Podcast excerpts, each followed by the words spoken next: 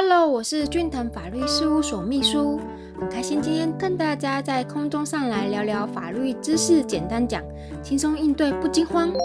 警询时可以请律师帮我回答吗？一所涉及的法条，那以下呢，我们来参考一下法条哈。刑事诉讼法第九十四条、九十五条、九十六条以及两百四十五条的部分，那每一条的规定如下：刑事诉讼法第九十四条的部分有规定到，询问被告应先询问其姓名、年龄、籍贯、职业、住居所，以查验其人有无错误。如系错误，应即释放。后，那第九十五条的部分又规定了哪些呢？询问被告应先告知以下的事项。吼，一、犯罪嫌疑及所犯罪名，罪名经告知后认为应变更者，应再告知。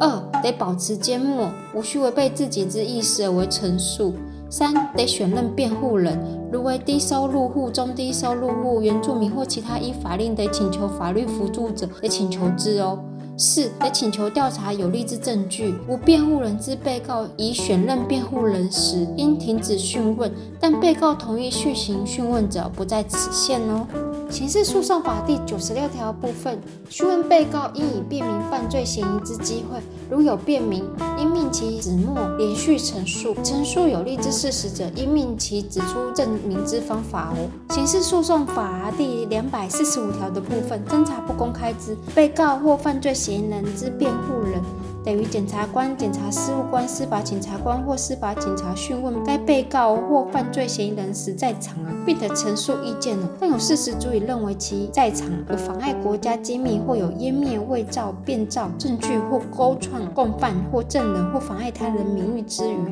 或其行为不但足以影响侦查秩序者，得限制或禁止之哦。检察官、检察事务官、司法检察官、司法警察辩护人、告诉代理人或其他侦查程序依法执行职务之人员吼，除依法令或维护公共利益或保护合法权益有必要者之外吼，侦查中应执行职务知悉之事项，不得公开或揭露与执法职务必要范围以外之人员哦。侦查中讯问被告或犯罪嫌疑人时，应将讯问之日时及住所通知辩护人，但情形急迫者不在此限。那我们来思考一下，律师受过法律专业的训练，结合实务经验嘛，专业知识啊，在案件的应对上啊，回答是比较专业的。那所使用的法律语言呐，也较为精准，比较不会因为模糊不清的文字说法而遭侦查机关认为有犯罪的嫌疑可能嘛？那因此啊，不善用于言语表达或陈述的被告、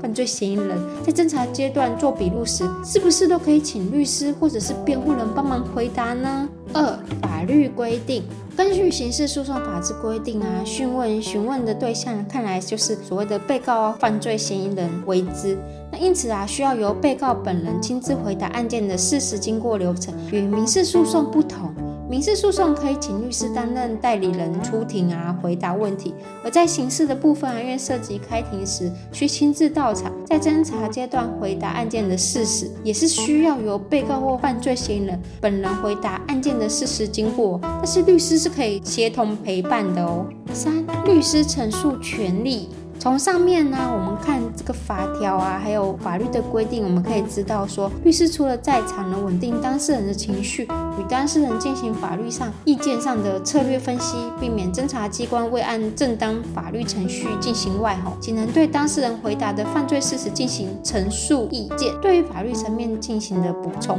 例如说像就客观上当事人的行为并无构成犯罪外参酌点点点，当事人于主观上并无犯。罪故意意图和其并无犯罪，恳请军属会赐不起诉处分等预后，向国家机关说明为何被告啊或犯罪嫌疑人在法律上并无构成犯罪的原因，将被告所说明的事实经过啊套用在法律的构成要件上，为当事人做最佳利益的答辩及陈述意见哦。非常感谢您的收听，以上出处为俊腾法律事务所江小俊律师版权所有，服务专线。零三四六一零一七一，手机零九七八六二八二三一。下周二早上十点，咱们空中再见喽，拜拜。